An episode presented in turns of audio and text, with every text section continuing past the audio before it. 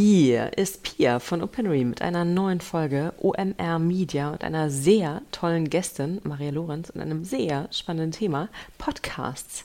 In Podcasts über Podcasts zu reden ist ja fast ein bisschen Meta, aber es lohnt sich, denn der Markt bewegt sich ja gerade äh, wahnsinnig schnell. In den letzten zwei Jahren ist er zumindest wohl contentseitig als auch vermarktungsseitig echt langsam in Gang gekommen und es zeichnet sich ab, dass das kein Hype ist, sondern ein Format, das gekommen ist, um zu bleiben.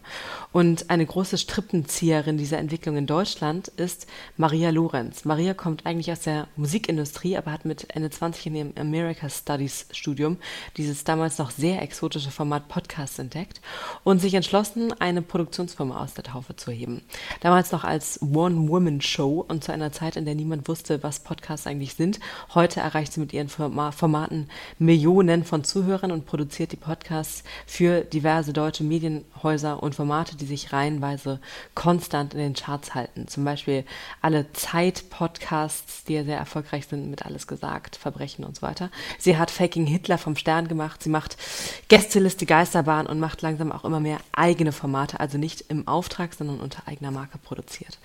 Und damit bringt sie sich mit einem Team von aktuell zwei Leuten und ein paar Freien, bisher komplett selbstfinanziert, und ihr äh, Portfolio von Pool Artists, das ist ihre Firma, in eine echt sehr interessante Position, wenn man zwei Meter nach vorne denkt denkt und sich überlegt, was passiert, wenn Podcasts irgendwann den gleichen Weg nehmen wie Videostreaming, also das Battle starten, dass sich Netflix, Disney, HBO und so weiter gerade um die Vorherrschaft im Film- und Serienmarkt liefern. Also, worüber haben wir geredet? Hm, natürlich, was macht einen Podcast erfolgreich? Spoiler. Also, da gibt es natürlich Faktoren wie Host, äh, Storytelling-Kompetenz, Unterhaltungswert, Neuigkeitswert und so weiter. Aber Maria sagt, vor allem geht es darum, dass man selber für ein, sein Thema richtig brennt und sie brennt für viele Themen. Wie entwickelt sich die Infrastruktur der Podcast-Plattformen? Darüber haben wir geredet. Also im Sinne von Usability. Das ist ja alles aktuell noch ziemlich 2000. Es gibt keine personalisierten Empfehlungen. Auffandbarkeit ist schwierig. Interaktionsmöglichkeiten gleich null. Wohin geht das hin? Es ging um die Frage, ob das ähm, Produktionsbudget, das man äh, zur Verfügung, Verfügung hat, darüber entscheidet, wie gut ein Podcast wird. Hat sie eine prägnante Antwort drauf. Es ging um Vermarktung und unterschiedliche Werbeformate in Podcasts und wir haben über Branded Post Podcasts gesprochen, also über die Entwicklung, dass immer mehr Unternehmen eigene Podcast-Formate für ihr eigenes Content-Marketing nutzen, also ähnlich wie früher Kundenmagazine.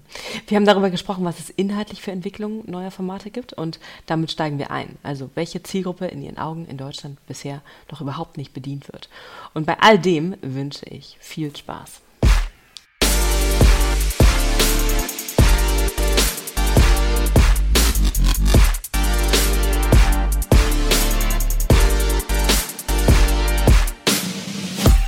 Maria, ja. Also du als Podcast-Präsidentin kennst dich aus wie keine, keine andere. Welches Thema würdest du sagen, ist in Deutschland äh, noch vollkommen unterrepräsentiert?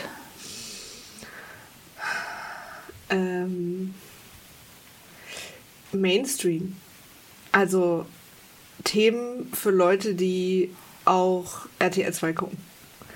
Um es mal so ganz, ich sag mal so ganz breit zu sagen. Ich ähm, finde es ganz interessant. Ich habe mal eine Umfrage gesehen. Äh, das war tatsächlich in den USA, wo Leute interviewt wurden, die überhaupt keine, die wissen, was Podcasts sind, aber keine hören. Und warum nicht? Und die haben alle durchweg gesagt, weil es für mich keine Inhalte gibt. Es gibt nichts, was ich hören will, was mich interessiert. Die Leute in der Podcast-Blase wiederum sagen, was, es gibt doch zu jedem Thema was.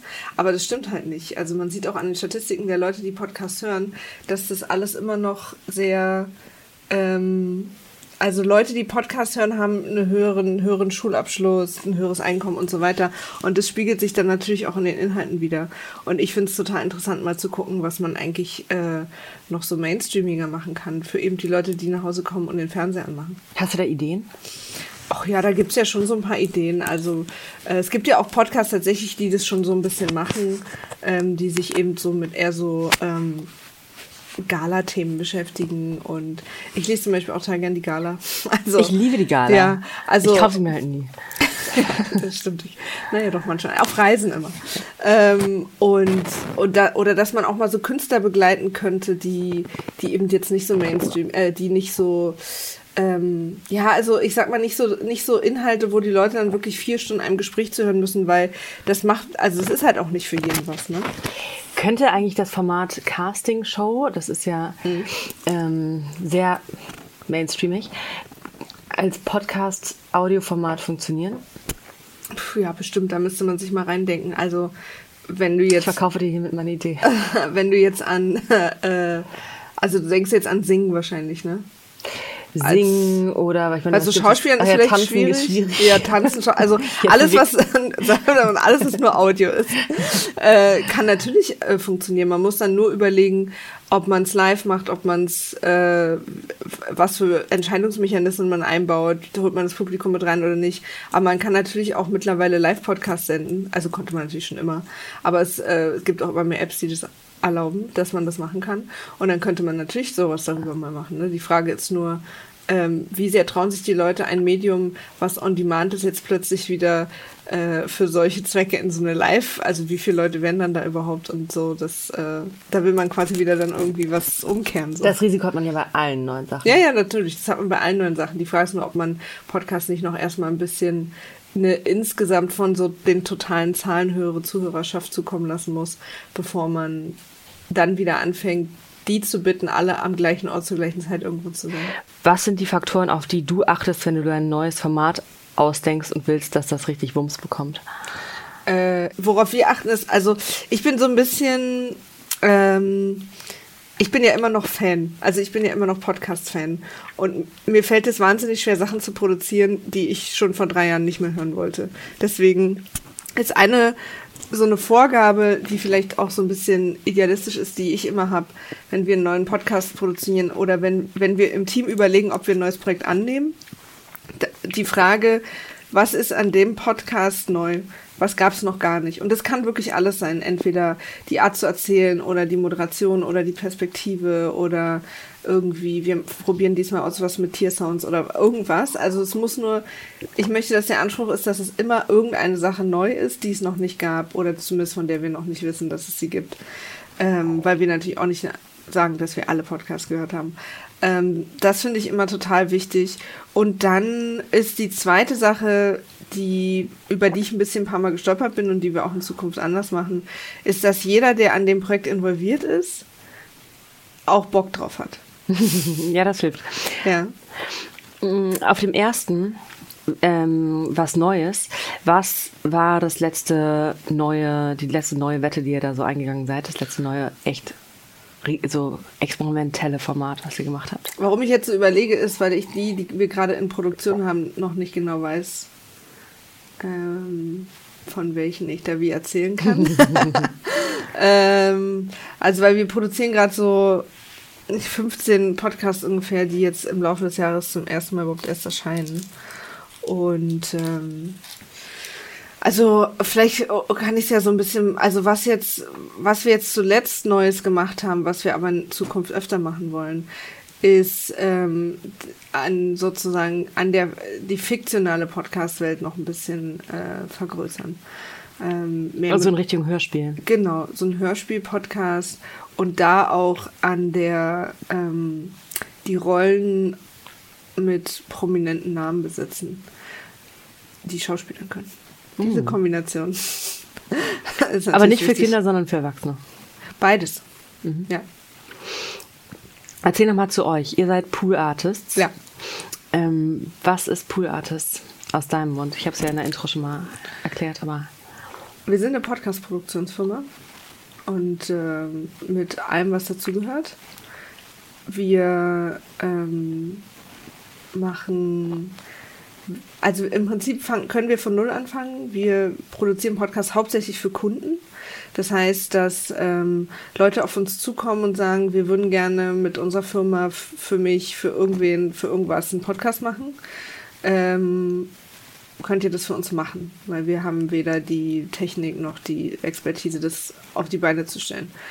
Und, äh, und da kann es von allen Punkten sozusagen losgehen. Also wir haben schon also Leute sind auf uns zugekommen und gesagt, wir wollen Podcast machen, das ist genau alle Infos, die wir für euch haben. So, und dann haben wir ein Konzept entwickelt mit unseren Autoren und haben verschiedene Sachen gemacht, bis der dann gemacht wurde. Manche Leute kommen auch zu uns und sagen, wir wissen genau, was wir machen wollen, wir haben schon eine Moderation, wir haben alles fertig, produziert es nur für uns. Da sind wir quasi nur die etwas fanzigeren Techniker in dem Fall. Ähm, und wir machen alles, also wir produzieren den Podcast bis zu dem Punkt der Veröffentlichung. Und alles danach machen wir nicht. Also wir haben uns ganz aktiv gegen Distribution. Vermarktung, ja Distribution in dem Sinne, dass wir es schon auch noch hochladen und überall, dass es auf allen Plattformen erreichbar ist. Das machen wir schon auch, aber wir machen eben kein, Ihr kein nicht, PR, kein machen- Marketing, kein. Social Media und so weiter. Genau. Und wie funktioniert da das Geschäftsmodell dabei? Also werdet ihr pro Folge bezahlt? Sind das Jahresdeals? Sind das äh, Paketdeals? Wie funktioniert das? Ist unterschiedlich. Es kommt auch ein bisschen auf das Format an. Also wenn wir ein, ähm, eine Staffel produzieren oder staffelweise, dann ist es meistens ein Staffelpaket. Ähm, und dann läuft es im Prinzip ganz normal wie bei allen anderen ähm, auch Produktionsfirmen, dass wir besprechen mit dem Kunden, was passieren soll, wenn wir uns entscheiden, das zu machen. Ähm, und wir dann ein Angebot erstellen, was es kosten wird, was wer wie alles machen muss. Was wirklich auch so unterschiedlich ist, dass wir schon öfter nach Preislisten gefragt haben und wir würden so gerne eine haben, weil wir dieses Gespräch am Anfang auch nicht immer brauchen.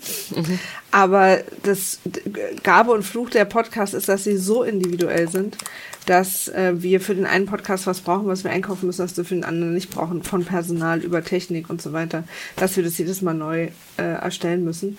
Und die andere Seite ist, äh, wir haben ja auch ein paar Originals und der Fokus liegt auch in der Zukunft ein bisschen mehr darauf, ist da halt dann die Vermarktung. Also da finanzieren äh, ist sozusagen das Businessmodell die Vermarktung. Und du sagst, die, die, äh, die Range ist ganz schön groß von bis.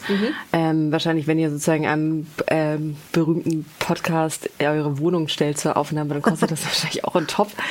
Ähm, würde ich, würde ich an eurer Stelle so machen. Hashtag alles gesagt. Aber kannst du sagen, was ihr durchschnittlich pro Folge nehmt? Wirklich nicht, weil eine Folge Faking Hitler ist so viel aufwendiger als eine Folge ähm, Frisch an die Arbeit, was beides tolle Podcasts sind und die beide auch für mich total gleichwertig in der Qualität sind. Aber für Faking Hitler haben wir ein Jahr recherchiert, Journalisten losgeschickt, Archivmaterial freigekauft und so weiter und so fort. Und ähm, hatten einen Drehbuchautor und haben solche Sachen gemacht.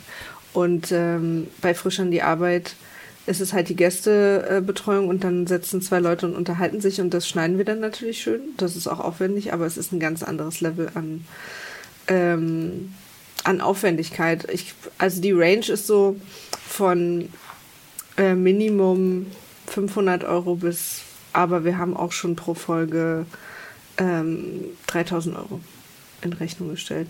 Wir schauen immer, dass, also wir arbeiten möglichst transparent, damit am Ende keiner verwirrt ist.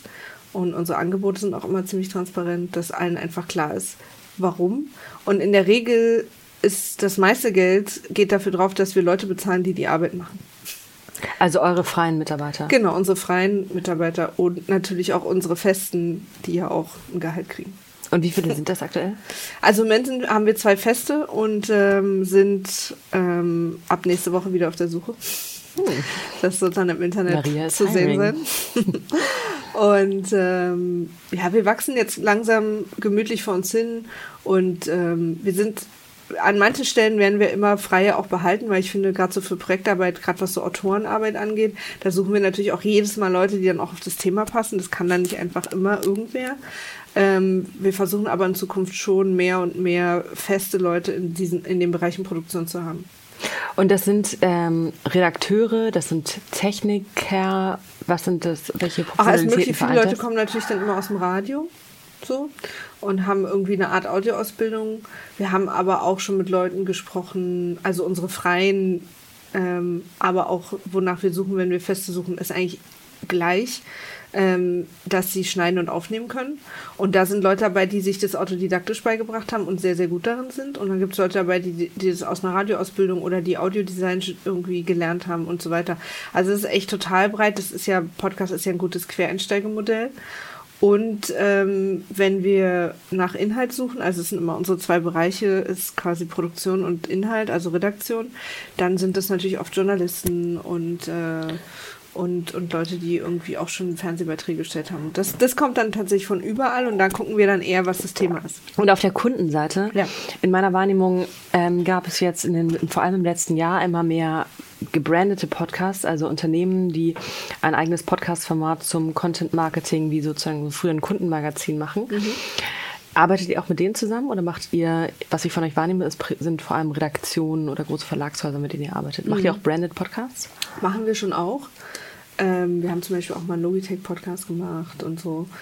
Ähm, ist gar nicht so von uns eine bewusste Wahl, sondern wir treffen uns eigentlich mit jedem Kunden, außer Axel Springer. und ähm, hören uns an, was sie zu sagen haben. Und wenn wir finden, dass die Idee, die die haben, oder die Idee, die die uns erlauben würden zu haben, toll ist und wir die gerne machen wollen, dann machen wir die. Also wenn es euch inhaltlich interessiert, ist es egal, mhm. ob das ein Unternehmen ist oder ob das eine ja. Redaktion ist. Also wir gucken immer tatsächlich äh, im Team, ob sich alle damit wohlfühlen und wie äh, ich gerade eben auch schon angedeutet habe mit Axel Springer, die natürlich nicht das einzige Beispiel sind. Wir würden auch nie einen AfD-Podcast machen und wir würden, also wir, wir gucken schon immer, dass wir uns ähm, mit den äh, Kunden auch wohlfühlen, also und auch mit dem, für was sie stehen. Aber wenn die Idee toll ist und ähm, wenn wir das Gefühl haben, wir können irgendwie einen kreativen Podcast machen, weil wir uns tatsächlich, und das ist leider für viele Kunden, als mehr verstehen als einfach die Techniker, sondern wir auch darauf bestehen, dass wir mit für Pure Artists auch für neue und interessante Produktionen stehen, kämpfen wir tatsächlich immer sehr für alle unsere Podcasts, wenn wir merken, dass da jemand mit so einer, mit so einer Marfo-Schere drüber will, dass wir äh, weiterhin irgendwie ja, das Wichtigste ist, und das vergessen leider oft viele, sind für uns die Hörer. Und ich habe so das Gefühl, dass eine unserer Hauptaufgaben als äh, externe Produktionsfirma ist, die unsere Kunden daran zu erinnern, dass die Hörer das Wichtigste sind. Weil wenn die Hörer das nicht hören, dann können wir uns alle. Dann hat es sich halt erledigt. Und dann gibt es den Podcast drei Folgen. Kannst du ein Beispiel geben für ja. einen richtig gelungenen, guten Markenpodcast? Ähm, ähm, Jetzt gehe ich gerade alle durch, die ich so kenne. Das ist jetzt gerade das Problem, dass ich gar nicht so viele deutsche Podcasts höre. Du kannst auch einen amerikanischen guten Branded Podcast sagen. Ja. Branded heißt ja im Prinzip, dass es keine an sich Publikation ist, sondern eine, eine Firma. Weil ist Branded Podcast eigentlich auch schon repräsentiert äh, von? Nee, das ist ja eigentlich ein klassischer Sponsor einfach ja. dann. Das ist ja eine Werbung im Podcast, oder? Ja. Du kennst dich besser aus, Marie. Ja, ich finde, also ich finde die Grenzen da manchmal sehr verschwimmend, weil wir, ähm, da kann ich jetzt halt nicht sagen, wem, aber wir hatten mal mit einem großen Brand gesprochen, die quasi wollten, dass wir für sie einen Podcast produzieren und sie hätten dann einfach vorne drauf gemacht, präsentiert von. Okay. Also das ist so, ja sozusagen ein bisschen das die Vermischung bisschen. von, dass sozusagen Unternehmen mehr zu Publishern werden und Publishern, Publishern ja, mehr ja, zu ja. ihren eigenen äh, Marketing-Experten werden. Mhm. Aber ich würde sagen, ein klassischer Branded Podcast ist ein Unternehmen, was ein Produkt hat, was nicht Content ist, die das die einen Podcast und anderen Inhalte zur Market, als Marketingmaßnahme ja. produzieren. Also mir fällt gerade im deutschen Markt gerade keiner ein, aber ich wette, was, was mir auch gut passieren kann, ist, dass, dass ich einen im Kopf habe, aber nicht wusste, dass der ein Branded Podcast ist. Ah, okay. Das ist dann richtig gelungen, ne? Ja, das ist dann richtig gelungen. Aber hast ich, du die Marke wahrgenommen, die im Hintergrund stand? Na, das ist dann wahrscheinlich nicht gelungen, weil ich sie nicht wahrgenommen habe. Aber ähm, nee, mir fällt gerade keiner ein. Aha. Also ich gehe gerade so die deutschen, die Charts durch und da haben wir natürlich sehr viel, viel ist schon so Einzel, entweder so Einzelgeschichten, eben so wie zum Beispiel Laura Seiler, aber auch viel so eben äh, Publikationshäuser oder so, ne? Mit denen arbeitet ihr primär. Ja, aber weil sie es wollen. Ja. Aber ich meine, von den Brands könnt ihr halt, eigentlich wahrscheinlich mehr Geld bekommen, ne? Als von, das als stimmt. von Verlagen. Das, ja, das, äh, das stimmt. Aber wir, da, da sind wir so, wir haben ja unsere Preise für uns intern äh, schon immer ungefähr, weil wir wissen, was was kostet. Und da kriegen eigentlich alle das gleiche Angebot. Wirklich? Maria. Ich würde gerne mehr rausholen, glaube ich, aus den Ja, aus den aber Bands. das ist halt irgendwie so die. Das ist total äh, fair, aber. Ja. Aber ich finde, also ihr seid ja auch komplett eigenfinanziert, ne? Mhm. Hast du mal darüber nachgedacht, Geld aufzunehmen? Ja, haben wir natürlich drüber nachgedacht. Also wer denkt da nicht drüber nach, wenn er anfängt, Leute einzustellen und so, ne? Und auch so. Und der Markt unterwegs zu sein, der gerade so. so also ich bin ja eh so ein bisschen reingestolpert. Ich habe es ja irgendwie drei Jahre alleine gemacht als selbst frei äh, Selbstständige und bin dann irgendwann an einen Punkt gekommen, wo ich gesagt, wo ich entweder hätte ganz viel Nein sagen müssen oder mich halt vergrößern müssen. Und dann habe ich das eben gemacht. Und dann entscheidet man ja immer so von Schritt zu Schritt und dann kommt natürlich ab und zu die Frage auf, ähm, lassen wir uns finanziell helfen, in welcher Form auch immer. Ne? Also Das ist natürlich klar, weil dann wünscht man sich irgendwie bestimmte Dinge und hätte gern irgendwas schneller. Und dann gibt es halt immer Gründe, gegen die man das so abwiegt. Und im Moment sind wir immer da gelandet, dass, es dass wir es im Moment noch nicht machen. Aber das ist tatsächlich immer eine Momentaufnahme. Also wir gucken uns das alle halbe Jahre an. Also du hast jetzt aber mehr Budget zur Verfügung, als du noch hattest, als du es alleine im Alleingang gemacht hattest. Äh, kann man sagen, Klar. dass mehr Budget besserer Podcast bedeutet? Ab, in einigen Fällen schon, auf jeden Fall. Auf jeden Fall. Weil ähm, ich sage jetzt mal, in so journalistischen Formaten heißt das halt mehr Recherche, mehr Interviewpartner ähm, und auch mehr Leute, die irgendwie schneiden können oder mal irgendwo hinfahren können, bessere Technik. Also das, das zieht ja an allen Enden hoch. Das ist ja auch das, womit wir im Prinzip strugglen, seit wir angefangen haben. Äh, damit meine ich übrigens immer äh, Frieda und mich, meine Geschäftspartnerin, dass ganz am Anfang die Leute auch, auch, oft noch gar nicht verstanden haben, warum sie dafür jetzt Geld ausgeben können. Das ist doch dieses witzige Hobby, was ihr macht. also diese Idee, dass Firmen und Kunden da überhaupt richtig Geld investieren und das nicht nur so als so wie so ein, ja, da setzen wir einen Praktikanten, einen Praktikanten in, der macht ab und zu mal einen Instagram-Post, sowas, ne? Ähm, ist ja, ähm, wächst ja gerade erst. Also wir kriegen halt auch oft so das Feedback, ja, na und dann so macht ihr das für 50 Euro pro Folge, ne? So habe ich das jetzt ungefähr eingeplant. Und das ist es halt einfach nicht. Und natürlich ist es so, je mehr Geld wir bekommen, desto bessere Qualität können wir abliefern, ganz klar. Da können wir an allen Enden, äh, haben da alle was von. Mm, Spotify hat, die hat mit Podcasts ja gerade so ein bisschen seinen Netflix-Moment, kommt mir vor. Mhm. Hat im letzten Jahr drei Podcast- Firmen gekauft, ich glaube für insgesamt 400 Millionen Dollar. Ja, ich habe auch gerade das Gerücht gelesen, dass sie überlegen, Ringer zu kaufen. Genau, genau, mhm. ähm, so ein Sportpublisher-Ringer. Ähm, wenn jetzt Spotify zu euch kommen würde mh, mm, und sagen würde, Pool Artists macht total Sinn für uns, ja. würdest du dich kaufen lassen? Ich glaube, dass wir nicht besonders Sinn für sie machen im Moment. Ähm, und ich würde mich auch, wir würden uns auch im Moment nicht kaufen lassen weil wir, also erstmal das ganz zwischenmenschliche Gründe, dass wir wahnsinnig viel Spaß haben, das zu machen, was wir hier machen. Und ich im Moment noch nicht mein Spielzeug weggeben will. Und dann hat es aber natürlich auch wirtschaftliche Gründe und da äh, rede ich jetzt auch, wenn egal wer kommt, dass das äh, im Moment für uns einfach auch noch gar keinen Sinn macht.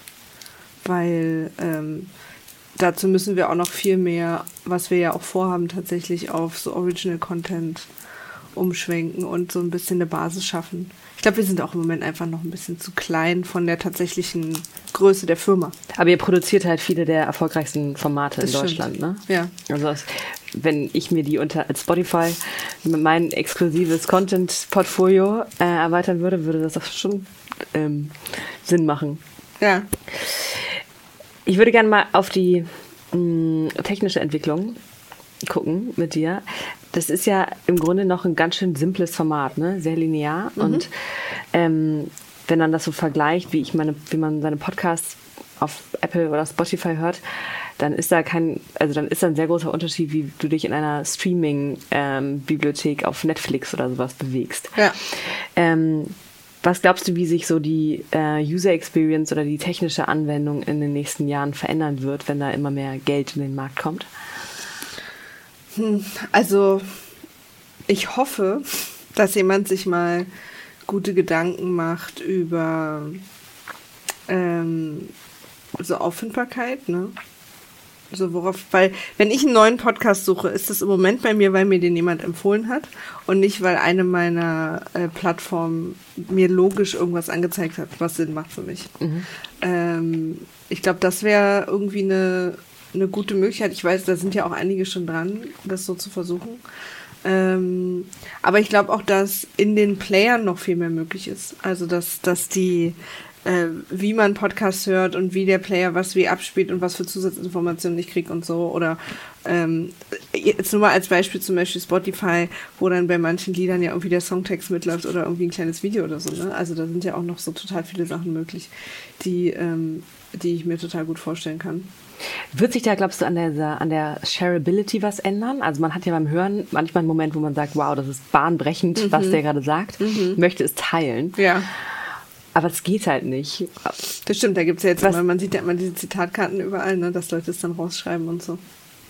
Glaubst du, das geht noch, das geht noch weiter? Also Ach, da wird total viel passieren, glaube ich. Weil diese, ich meine, es gab jetzt ewig eigentlich gefühlt vor allem die iTunes-App, ne, irgendwie für die, für die, äh, die war ja dann auch beim iPhone, für die iPhone schon vorinstalliert und es gab dann so zwei, drei Apps, äh, mit denen man abspielen konnte, die aber vor allen Dingen eher so eine ästhetischen Unterschiede hatten. Und jetzt geht es ja erst so los, dass eben das mit, mit ähm, Pro7 und RTL und eben natürlich auch Spotify, die auch schon so ein bisschen länger, Podimo und so verschiedene Geschichten einfach so komplette neue Player auf den Markt kommt. Mit, mit Player meine ich wirklich Abspieler. ähm, und die jetzt erstmal anfangen, da Geld zu investieren. Und deswegen wird ja jetzt auch überhaupt erst für sie interessant, sich mit irgendwas absetzen zu können. Also jetzt überhaupt erst anzufangen, darüber nachzudenken, okay, was ist denn in unserem Player toll, abgesehen von den Inhalten, was die anderen nicht haben. Das heißt, dass das ja jetzt überhaupt erst losgeht. Und das deswegen bin ich mir ganz, ganz sicher, dass da ganz viel passieren wird. Aber was es jetzt genau sein wird, da bin ich echt genauso gespannt. Also ich als Hörer würde mir einfach wünschen, dass ich schlauere Tipps kriege was ich, äh, was ich hören kann. Ähm, aber dann geht es, glaube ich, auch viel eben um so Zusatzgeschichten, wie du sagst, dass man irgendwie plötzlich auf, auf Social Media äh, Einzelsachen so posten kann und so weiter und so fort. Da müssen dann, ich glaube, aber da geht es dann wirklich auch um so Sachen wie Rechte und ne, dann wird es wieder sowieso wild. Und glaubst du, das wird sich genauso wild ausdifferenzieren wie der Streaming-Markt, dass dann auf einmal äh, 12 Player unfassbar viele Milliarden in ihren eigenen Inhalt und in ihre Plattform stecken, bis sich der Markt dann irgendwie wieder konsolidiert. Es ist ja jetzt, ist ja jetzt noch alles sehr viel nischiger und kleiner. Glaubst ja. du, es wird den gleichen Weg? Ich glaube schon. Ich glaube nur auch, dass insgesamt noch ein bisschen mehr in Podcasts investiert werden muss, ähm, um noch mehr Hörer zu erreichen, damit sich das überhaupt lohnt. Also ich glaube, dass die absoluten Hörerzahlen, und ich weiß, dass jedes Jahr, und das ist ja auch eine tolle Entwicklung, die prozentualen äh, Steigungen total toll sind. Und wir immer wahnsinnig viel mehr als im Vorjahr an Podcast-Hörern haben oder an äh, Minuten, die gehört werden. Wie viele sind das aktuell? Ähm, also ich habe es jetzt von Mitte 2019 waren es äh, so 17 Prozent ja erst in Deutschland, die wöchentlich Podcast hören. Und das ist ja nicht viel. Wie ist das im Vergleich USA? Da sind es schon viel mehr. Da sind es, glaube ich, irgendwie. Also irgendwas in den 30ern. Ende 30er. Aber da ist, und das meine ich halt, man darf das nicht unterschätzen, da ist halt die absolute Zahl auch viel höher als hier. Also da lohnt es sich halt auch. Es gibt irgendwie zum Beispiel in den USA ein, ein, äh, so ein Netzwerk, so einen kleinen Player, der nur Pferdeshows hat. Hm. Und es lohnt sich aber, weil es gibt einfach genug Leute. Also mhm. wirklich von der puren Anzahl an Menschen. Und deswegen kann man sowas dann natürlich mehr machen. Deswegen, ich finde es immer super wichtig, uns mit dem amerikanischen Markt zu vergleichen, weil sie uns ein paar Jahre voraus sind und weil man total viel lernen kann. Ich finde aber auch wichtig, dass man auch immer im Hinterkopf hat, was der Unterschied ist zwischen Deutschland und den USA. Und das sind zum Beispiel die Einwohnerzahl. Inhaltlich gibt es da ähm, Formate, die in, in, den USA gut funktionieren, wo du weißt oder denkst, das hat, hätte in Deutschland keine Chance? Nö, also jetzt abgesehen von Sachen, die halt wirklich extrem äh, USA intern sind. Äh, nö. Glaubst du, alles gesagt, also als ein, das Endlos-Podcast-Format, ja. würde in anderen Ländern auch so gut funktionieren? Ja, ganz sicher. Ganz sicher. Ähm, es gibt ja auch sehr lange Redeformate in den USA, die auch, auch genauso gut funktionieren weil was an dem Format ja so besonders ist, ist dieses, äh, dieses Abgeben an den Gast. So, dass der auch die Kontrolle hat. Und ähm, weil es auch bei uns zu Hause ist, glaube ich, vergisst irgendwann, vergessen alle im Raum, dass wir hier gerade einen Podcast aufnehmen. Und das macht es halt so besonders. Da wird halt zwischendurch auf Toilette gegangen, dann wird Pizza bestellt und das passiert einfach alles. Vergisst du das auch? Weil ich bin die Einzige, glaube ich, die es nicht vergisst. Aber das, weil das dann nun auch mein Job ist. Aber ich freue mich immer total, wenn ich den anderen ansehe, dass sie es vergessen. Mhm. Ähm, das endet dann auch manchmal, dass ich erinnern muss, wieder ins Mikrofon zu sprechen. Aber so, es ist ja total schön, wenn so alle ihren Guard down lassen. Und da meine ich auch nicht nur den Gast, sondern auch die beiden äh, Moderatoren, wenn sie einfach sich zurücklehnen und sich irgendwie in den Döner beißen, der gerade geliefert wurde und dann einfach darüber reden, ob sie ihre Väter doof fanden. Also so, weißt du, Aber wenn ich mich da so in dich reinversetze, denke ich immer, Alter, ich würde so ach, krass die Hummeln kriegen. Und hast du nicht, denkst du nicht manchmal, also ja. Dass du dem, dem Gast das Wort, das ich bin Schlusswort ja, einflüstern möchtest. Ich, ich habe, es gab sicher schon. Ich meine, Nicht, wir haben ja schon, langweilig nee, finde, nee, aber, aber, klar, wir haben ja schon neun Stunden da gesessen und ja. ich, ich gehe dann tatsächlich auch ab und zu raus und den und streck mich mal kurz und komme wieder rein. Okay. Weil das ist ja, aber das machen alle. Ja. Ähm, aber es ist ja auch eigentlich habe ich bin habe ich auch eine dumme Entscheidung getroffen, weil ich bin ja habe ja mit Podcast angefangen, weil ich immer so viel rede und erzähle und äh, ende jetzt aber irgendwie an einem Ort, wo ich nichts mehr sagen wo darf. Du bist. Ja.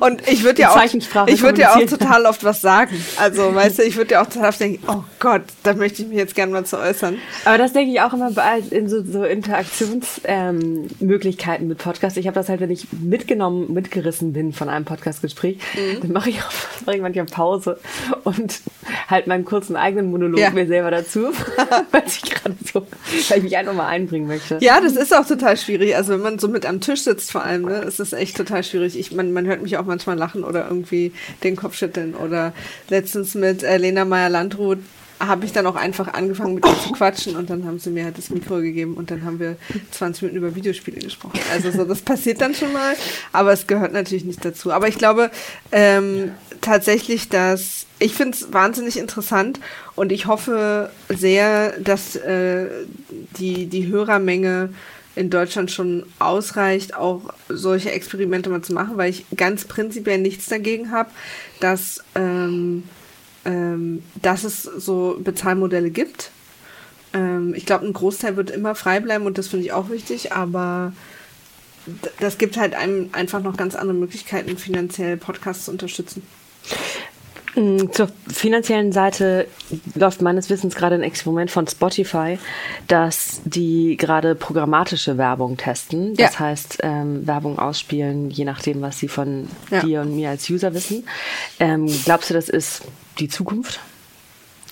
Also ich hoffe nicht. Warum? Weil das ähm, weil es, glaube ich, die Gefahr läuft, dass man kaputt macht, was das Besondere an Podcasts ist. Und das ist eben dieses sehr intime und diese besondere Beziehung, die man zu den Hörern hat. Und ähm, ich glaube, es gibt Formate, also ich glaube, es gibt Formate, bei denen programmatische Werbung funktionieren kann. Ähm, sehr vielleicht faktenbasierte Formate oder wo es auch nicht emotional zugeht. Aber Podcasts sind ja, das Besondere an Podcasts ist diese wahnsinnig enge Hörerbeziehung. Deswegen äh, ist ja auch die Conversion Rate immer noch so viel höher als bei allen anderen Formaten. Aber wenn man dann natürlich anfängt, den Hörern das Gefühl zu vermitteln, was ihr gerade fühlt oder hier durchmacht oder was ihr euch hier gerade konzentriert anhört, ist uns egal. Wir werfen euch jetzt einfach irgendwas hin. Ein Beispiel habe ich letztens, als ich auf der Konferenz war in den USA, da hat, ähm, da saßen die äh, vier Vertreter der mitgrößten Podcast-Vermarktungsfirmen auf der Bühne. Und die eine hat gesagt, dass sie das komplett wieder aufgehört haben.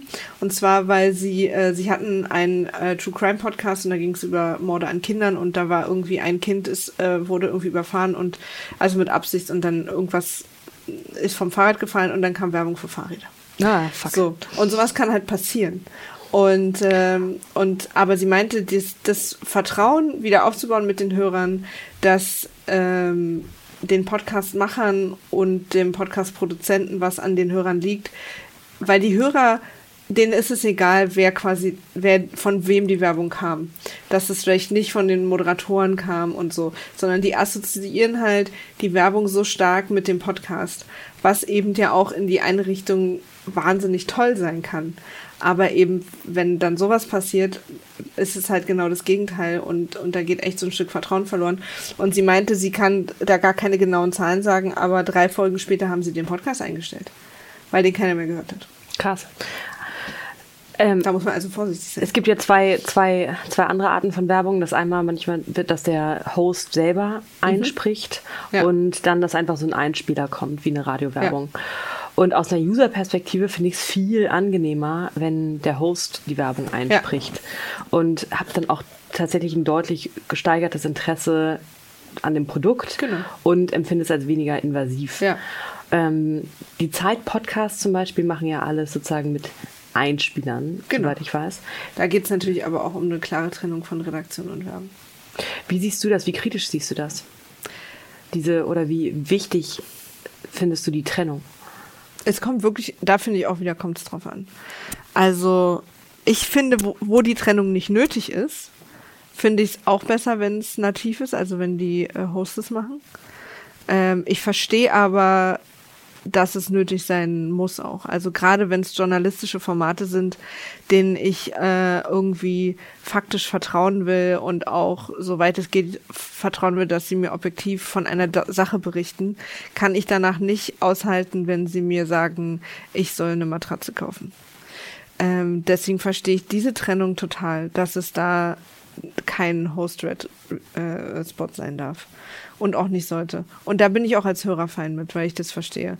Trotzdem will ich natürlich, dass es ein bisschen sensibel dann passiert, ne? Also, dass es dann eben nicht sowas, so ein Beispiel wie gerade eben ist.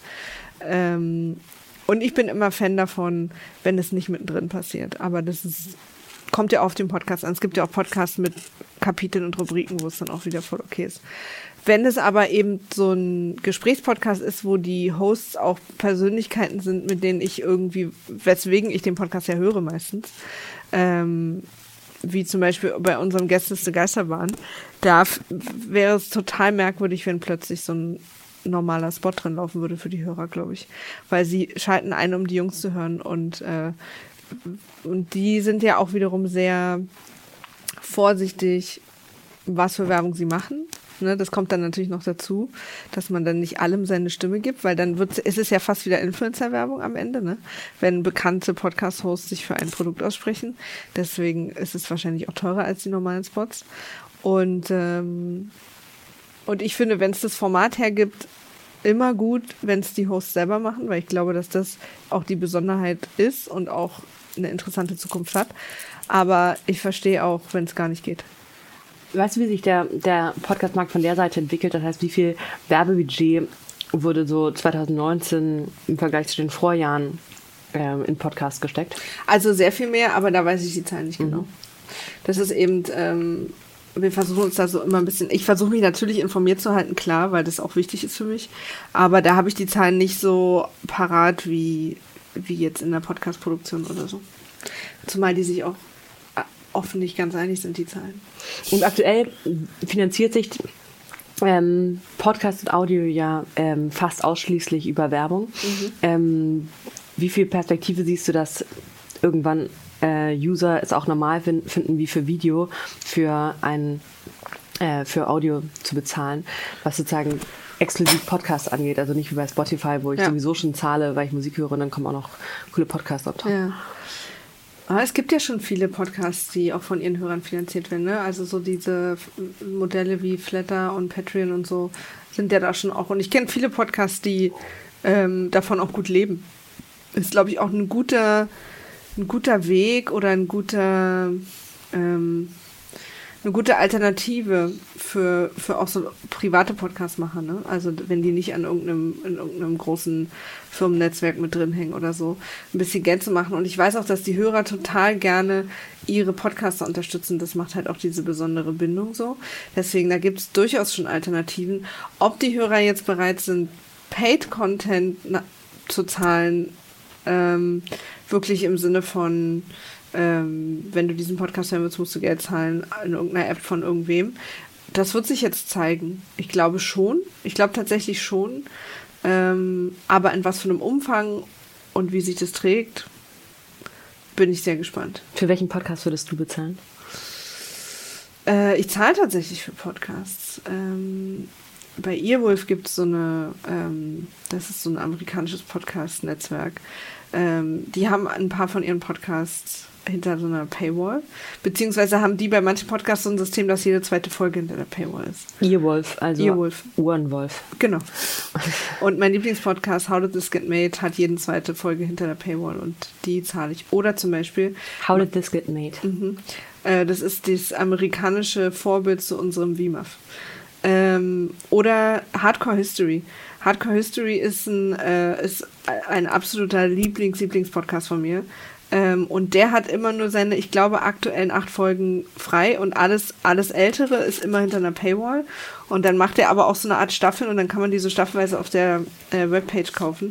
Und die habe ich auch alle gekauft. Weil ich die alle sensationell finde. Abgesehen davon, dass der Markt in den USA größer ist, können die was besser in Podcast-Produktion als so der durchschnittliche Podcast-Durchschnitt? In Produktion. Oder in inhaltlich In- und Inhalt, Storytelling. Na, die sind halt schon mutiger als wir, ne? Also ein, ein was, was ich glaube, was zur Podcast-Zukunft in Deutschland gehören muss, ist, und das macht die USA schon, ist diese Idee, dass ein Podcast von mehr als einer Person produziert wird. Also fast alle erfolgreichen Podcasts, die du kennst aus den USA, da arbeitet ein Team Vollzeit dran und zwar ein Team. Und das ist was, was in, was in Deutschland noch überhaupt nicht angekommen ist bei den Leuten, dass es nicht irgendwie, ja, was kann das kosten, einen so jemand, der da irgendwie kommt und aufnimmt und dann später schneidet, ne? Zum Beispiel The Daily sind zwölf Vollzeitleute. Das ist für Deutschland noch komplett unvorstellbar, dass so viele Leute dafür bezahlt werden, einen Podcast zu machen. Und das finde ich, das muss in Deutschland wirklich bald mal passieren, dass das auch normal wird, weil wir, wenn Kunden Wünsche haben, dass sie irgendwas in ein aufwendigeres Format oder irgendwas von uns wollen und wir ihnen dann so aufzählen, was wir dafür eigentlich alles brauchen, also was an, an, an reinen Personen, wie viele Menschen, die ja die Dinge auch machen müssen, ist es immer ein Diskussionspunkt, weil sie gehofft haben, dass es einer machen kann. Und das geht halt einfach nicht. Aber ich finde sozusagen manche Formate, wie zum Beispiel Faking Hitler, Ja. Die ex also da hört man ja, wie aufwendig das Ja. ist. Ähm, da kann ich mir total vorstellen, dass ein großes Team da mehr auf die Straße bekommt. Aber es gibt andere Formate, Gesprächspodcasts, Mhm. Ja. Ähm, die ich liebe, Ja. wo ich jetzt nicht wüsste, was da zwölf Leute machen. Nee, natürlich nicht. Also äh, äh, das ist jetzt natürlich auch das spezielle Beispiel gewesen, wo, äh, wo es wirklich eine Redaktion geben muss. Aber auch so, ähm, es gibt ja auch so, so zum Beispiel, was du, so Interviewformate. Ich weiß nicht, ob du zum Beispiel eine Redaktionshilfe hast oder jemanden, der dir hilft, die Termine auszumachen mit, Nein. mit anderen Leuten. Ja, aber so das wäre zum Beispiel was, Ja. ne? Also, dass es jemand gibt, der für dich eine kleine Vorrecherche jetzt über mich gemacht hätte und der mit mir den Termin ausgemacht hätte und so. Solche Hilfen gibt es ja auch, dass du dann vielleicht zwei Podcasts machen kannst. Weißt du so? Mhm. Ja, und das sind eben äh, so Sachen, dass es noch äh, viel zu selbstverständlich ist, dass Podcasts immer so äh, Ein-Mann-Unternehmen sind. Und das finde ich, da versuchen wir. Sich das ja, weiter. genau, dass es auch selbstverständlich wird, wie wenn, also die Leute wollen im Prinzip, wenn sie bei uns eine Staffel wollen, eine komplette Staffel einer, einer Serie auf den Tisch gelegt haben für ähm, irgendwie drei Euro. jetzt, ne, im Vergleich zu, wenn du jetzt zu mir kommen würdest oder wenn jetzt eine große Firma zu mir kommen würde und mich bitten würde, eine Fernsehserie zu produzieren. Und ich weiß, dass es natürlich mehr Geld braucht, weil allein schon Video involviert ist, das verstehe ich. Aber trotzdem ist ja eine Audioproduktion auch, auch sehr aufwendig. Und dieses Verständnis haben die Leute noch nicht. Und das ist, glaube ich, weil Podcast aus so einer sehr privaten Ecke kommt und als Hobby für viele angefangen hat. Und ähm, ja auch immer noch für viele ist. Und es auch noch viele Hobby-Podcasts gibt, die extrem erfolgreich sind. Aber wenn es natürlich eine Entwicklung nach vorne geben wird, dann müssen die Leute auch verstehen, dass das einfach auch eine, eine, eine Media-Business-Branche ist, in der Leute bezahlt werden müssen für die Jobs, die sie machen. Maria, Ja. ähm, ich würde gerne, ich würde gerne, nachdem wir dieses Gespräch abgeschlossen haben, mit dir ein, ähm, ein Date ausmachen und bei Wein mehr, mehr darüber sprechen. Aber wir müssen, ähm, um auch deinen Versicherungsmann, der Ja. absehbar kommt, nicht warten zu lassen, jetzt hier mal in die, ähm, in die letzte Phase unseres Gesprächs gehen, nämlich ähm, Rapid-Fire-Fragen. Ja. Das sind hauptsächlich, aber nicht nur A- oder B-Fragen, die du mit A oder B beantwortest. Ähm, aber nicht nur. Erstmal dein Lieblingspodcast aus deiner eigenen, ähm, aus deiner, aus deinem eigenen Portfolio. Aus meinem eigenen Portfolio. Ja. Randale Buckelberg. Randale Buckelberg. Mm, Apples Podcasts oder Spotify?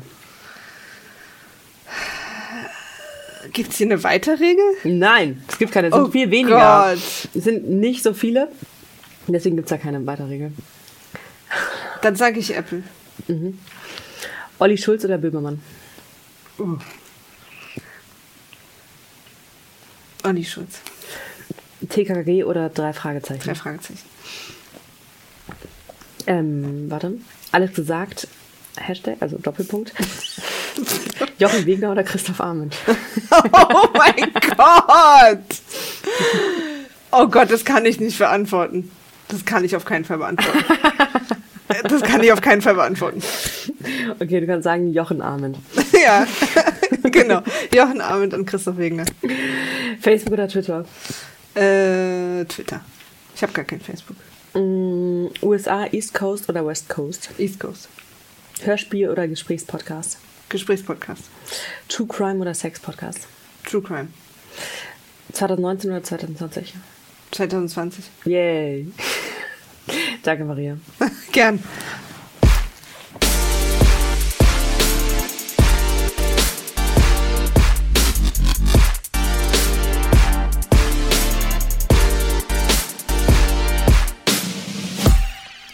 Vorhang zu für Maria.